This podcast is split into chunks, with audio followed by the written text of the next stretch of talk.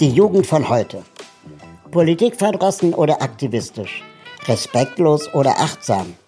Technikaffin oder internetsüchtig? Wie tickt die Jugend von heute? Das möchte ich herausfinden und treffe mich dafür mit Jugendlichen und jungen Menschen aus ganz Deutschland.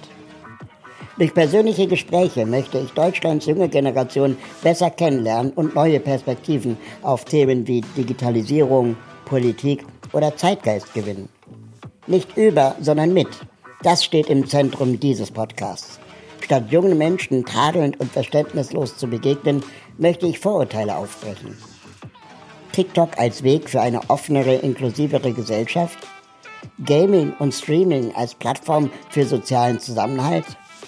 Schminkvideos als Selbstfürsorge? Why not? Kritisch, neugierig, direkt. Auch wir können von der jüngeren Generation lernen. Mein Name ist Raul Krauthausen und ich freue mich, wenn ihr bald dabei seid.